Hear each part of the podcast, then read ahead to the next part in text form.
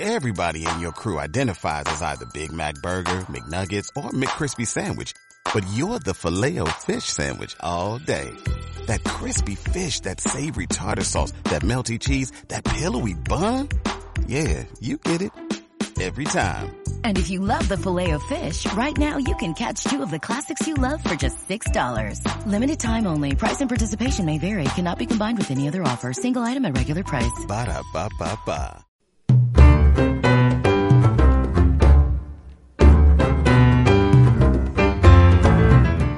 En virtud del pájaro, las voces de la cultura nacional, la economía, el deporte, la sociedad, la ciencia y la tecnología, la educación, las voces de la patria grande. Desde el estudio Miguel Ángel González, de la Facultad de Ciencias Sociales de la Universidad Nacional de Lomas de Zamora, en Radio Jaureche.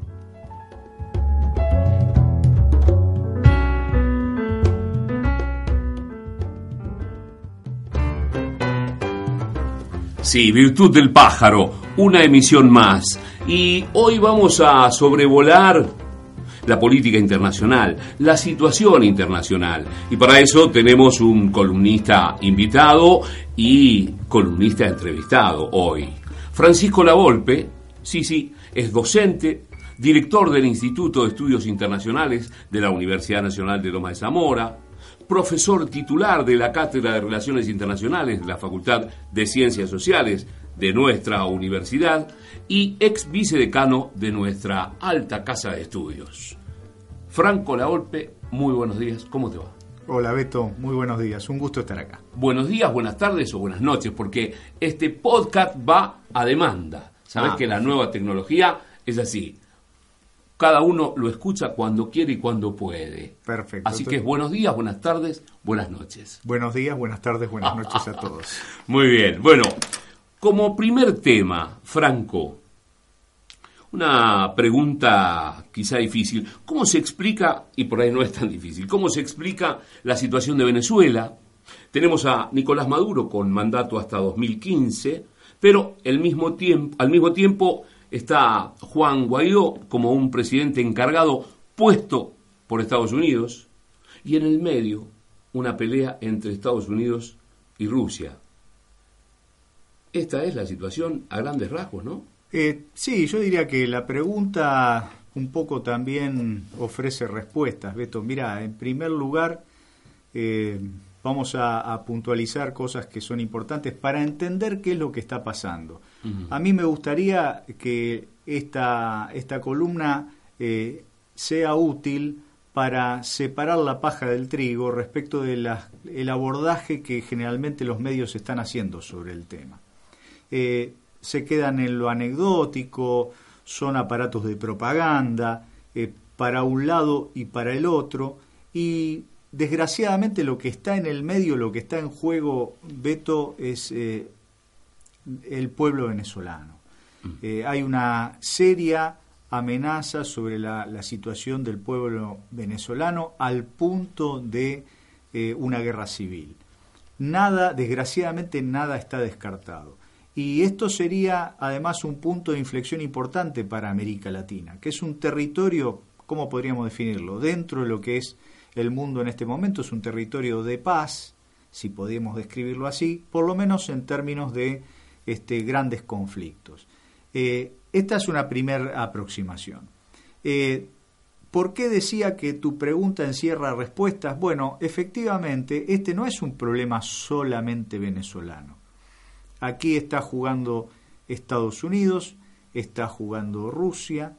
Eh, ayer hubo una cumbre entre los, eh, el secretario de Estado de los Estados Unidos y el primer ministro ruso Lavrov, donde el primer punto en la agenda era Venezuela.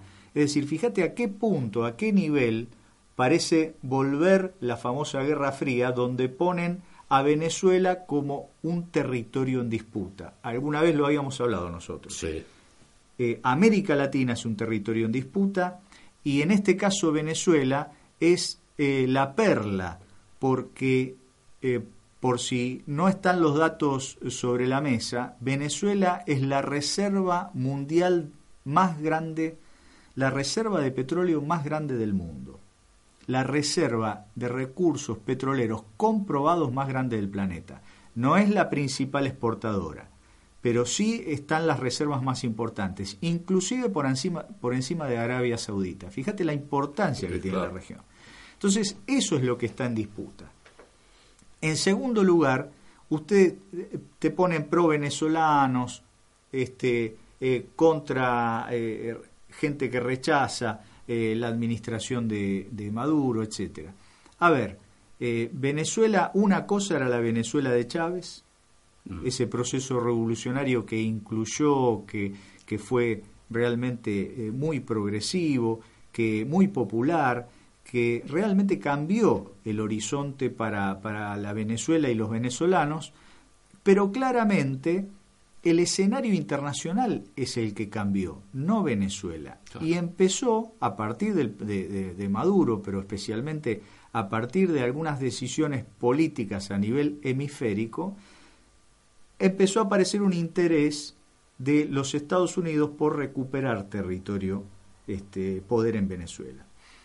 Y es así como empezaron los embargos, los bloqueos, eh, se empezó a retasear las líneas de financiamiento, por eso aparece Rusia asistiendo militarmente a Venezuela, por eso aparece también China asistiendo financieramente a, a, Venezuela, y digamos que cuando vos estás en el medio de semejantes actores, Estados Unidos, Rusia y China, bueno, sos una presa en realidad. Y la víctima, reitero, la principal víctima es el pueblo venezolano. Y probablemente, como está sucediendo, la sangre del pueblo venezolano. Este, esto es lo que eh, desgraciadamente está en discusión.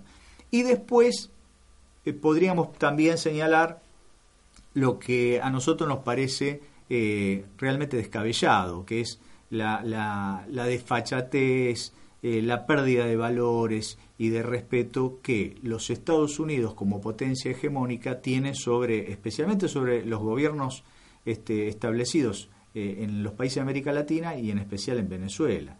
Entonces está claro que hay intentos de golpe de Estado, está claro que los golpes de Estado han cambiado de naturaleza, ya no son solamente militares, sino que utilizan todo el aparato de propaganda, todo el aparato judicial. Nosotros lo hemos comprobado, lo estamos comprobando en toda América Latina, no es una metodología y un proceso nuevo, sino que es lo que este, este ejercicio lo que se denomina el poder blando sobre toda América Latina, consiguiendo doblar el brazo, consiguiendo sostener los intereses fundamentales, principales de Estados Unidos en la región, especialmente en América Latina, en el llamado patio trasero.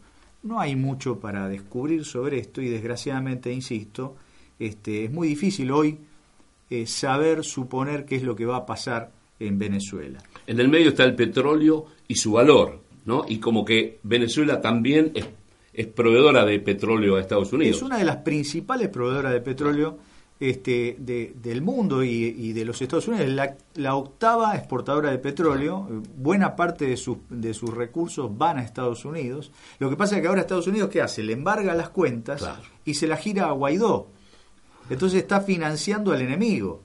Este, esto nosotros lo vivimos desde la política doméstica hasta la política de, muchos otros países de América Latina, pero con frecuencia. A ver, Argentina. Ahí está. Argentina va, este, va a respaldar a Guaidó también. Eso es una barbaridad, desde el punto de vista diplomático, desde el punto de vista de la convivencia este, regional, desde el punto de vista de todos los, los principios básicos de los organismos internacionales no se puede inmiscuir alegremente los asuntos internos de otros países. En realidad hay una falta de respeto, de consideración por los otros pueblos y además hay impericia política. No se puede salir a decir tiene que ser Guaidó, tiene que ser. Eso se ha realmente desbarrancado. Yo creo que... Es como eh, primitivo, ¿no? Y desgraciadamente esto hace que eh, los conflictos, en lugar de atenuarse, se profundicen. Y esto lo sabe muy bien Estados Unidos, que lo que está haciendo es profundizando los conflictos. Le conviene profundizar los conflictos. Es una etapa donde, este, por lo menos, quienes lideran hoy los procesos políticos más importantes de los Estados Unidos están profundizando esos conflictos. Elliot Abrams son personajes, el, el, el, secretario de Estado de los Estados Unidos, este, Pompeo, es decir, son personajes que son muy conocidos y no tienen ningún empacho en decir yo quiero sacar a este y poner a este otro, este, quiero, vamos a financiar eh, al, presidente Guaidó eh, para que eh, quite del camino al, dictador Maduro. Y por el otro lado, lo mismo, es decir, el pueblo venezolano sosteniendo a, un líder que realmente la está pasando mal, pero no obstante, si, si no fuera por el gran respaldo popular y por el apoyo, naturalmente, de algunas potencias, este, como el caso de Rusia especialmente, Maduro ya hubiese caído. Este, entonces, la tensión es eh, muy importante. Yo lo compararía, Beto, por ahí no es un tema muy conocido, al de Libia. Un conflicto que se llevó puesta a toda la población y que hoy Libia es tierra de nadie. ¿no? Todo con el argumento de tratar de quitarse encima a un dictador. A Gaddafi, claro, claro. Tal cual. Eh, otro tema vinculado a Rusia, Estados Unidos. Ayer el presidente de Estados Unidos, Donald Trump, anunció a través de redes, ¿no? En principio, el aumento de aranceles sobre los productos importados de China. Dijo que las negociaciones entre ambos países vienen lentas. ¿Qué se juega en esta guerra comercial, Franco?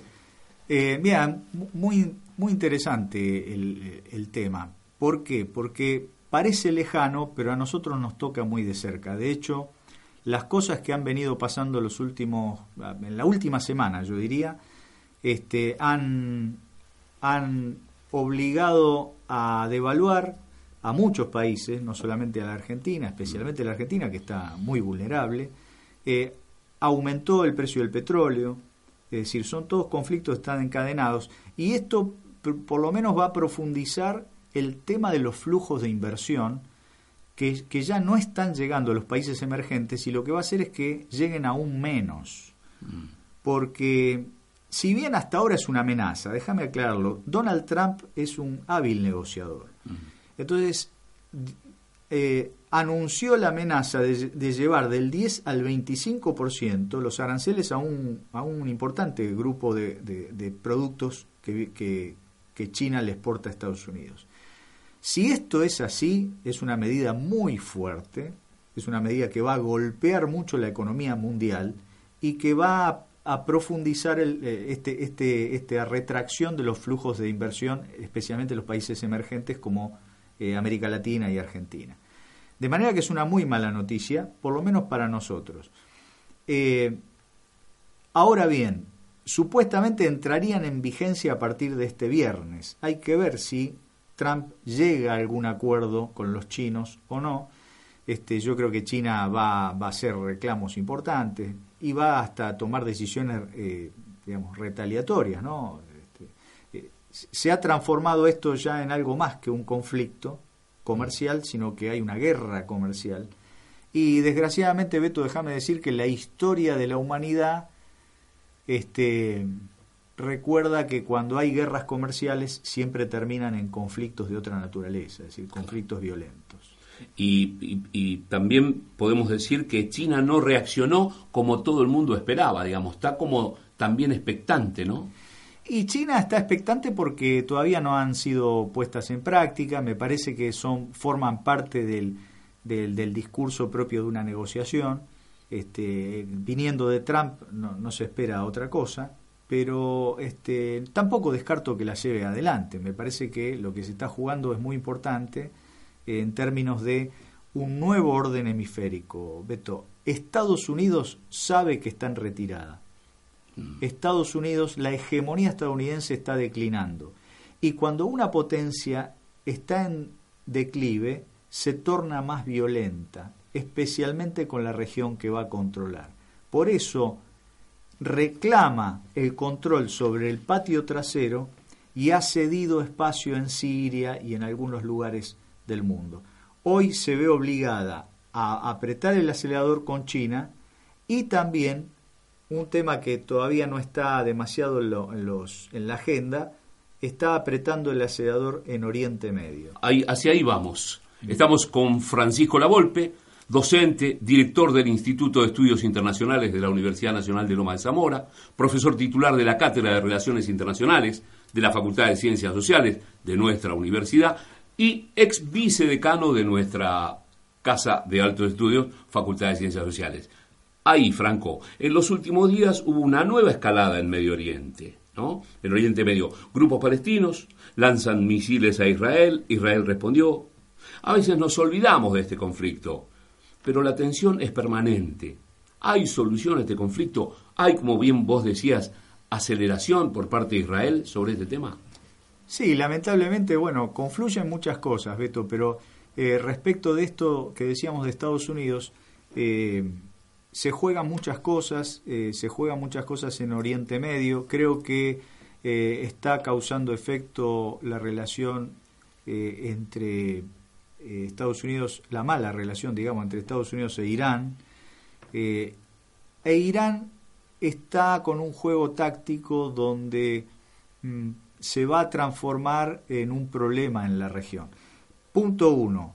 Irán es el primer eh, apoyo logístico eh, y de armas de Hezbollah que está en Palestina. Y hoy está profundizando ataques este, hacia Israel. Israel eh, naturalmente reacciona, sobre reacciona, porque Israel tiene, digamos, es, es la potencia militar de Oriente Medio y lo está haciendo sentir en Palestina, de manera que lo que hace no hace nada más que profundizar un conflicto milenario. Yo recuerdo que desde que era muy chico que el problema este, está instalado ahí, hay una zona de conflicto caliente y Israel sigue siendo el, el aliado estratégico de los Estados Unidos en la región, de manera que Estados Unidos ya envió en este momento, está viajando una flota hacia el estrecho de Hormuz que está, digamos, a las espaldas del canal de Suez en plena región de producción de petróleo. Si Irán amenaza con cerrar el estrecho de Hormuz, vos me dirás qué tiene que ver con nosotros, esa situación cerraría los principales canales de petróleo hacia Occidente y sería prácticamente, estaríamos a la puerta de una conflagración mundial mayor. Yo creo que este, son, hasta ahora son juegos tácticos. Yo me temo que este, lo que está sucediendo no es algo fácil y la consecuencia inmediata ya es el aumento del petróleo. Claro. Este, Y entonces dentro de 15 días, cuando te digan, mira, van a aumentar el petróleo en las estaciones de servicio, este, forma parte de, de, todo este desaguisado, donde además la Argentina está jugando, eh, se está poniendo en el peor lugar posible. Yo lamento este, que la síntesis de eso sea que América Latina no está en el mejor momento.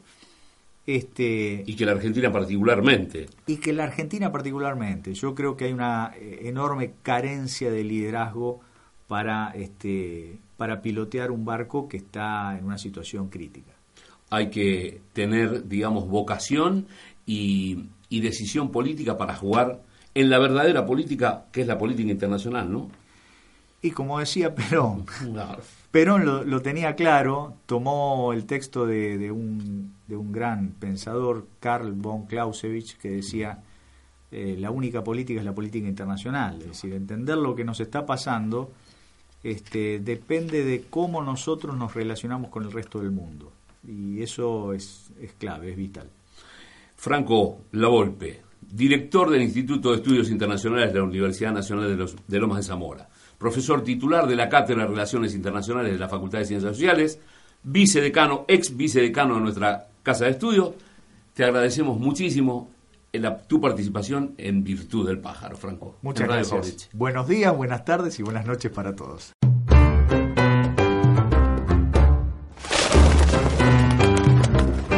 Virtud del Pájaro.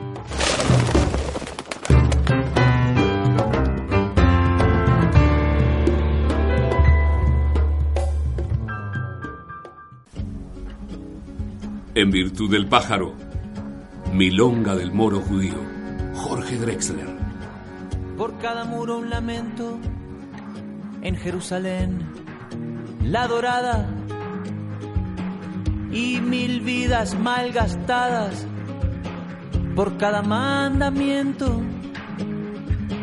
Yo soy polvo de tu viento y aunque sangro de tu herida, y cada piedra querida. Guarda mi amor más profundo. No hay una piedra en el mundo que valga lo que una vida. Yo soy un moro judío que vive con los cristianos. No sé qué Dios es el mío, ni cuáles son mis hermanos. No sé qué Dios es el mío, ni cuáles son mis hermanos.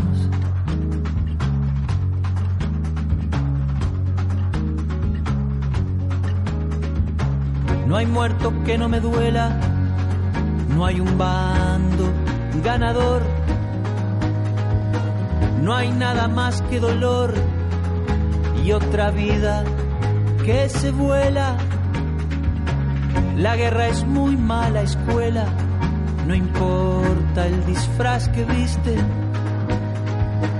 Perdonen que no me aliste bajo ninguna bandera vale más cualquier quimera que un trozo de tela triste. Yo soy un moro judío que vive con los cristianos. No sé qué Dios es el mío, ni cuáles son mis hermanos. No sé qué Dios es el mío ni cuáles son mis hermanos.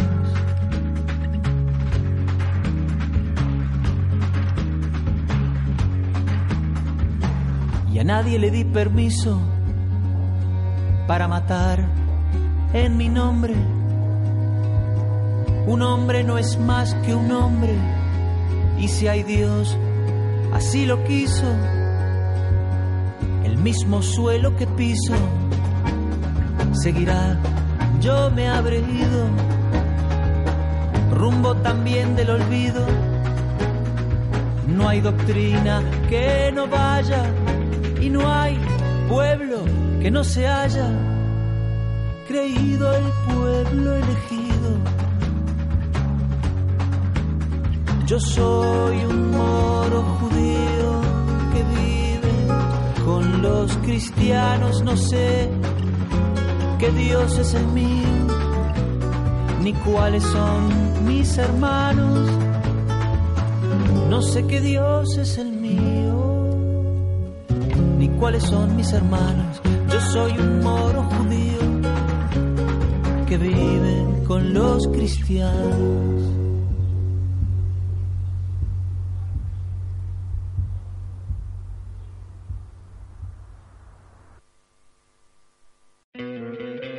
¿No te encantaría tener 100 dólares extra en tu bolsillo? Haz que un experto bilingüe de TurboTax declare tus impuestos para el 31 de marzo y obtén 100 dólares de vuelta al instante. Porque no importa cuáles hayan sido tus logros del año pasado, TurboTax hace que cuenten. Obtén 100 dólares de vuelta y tus impuestos con 100% de precisión. Solo con Intuit TurboTax.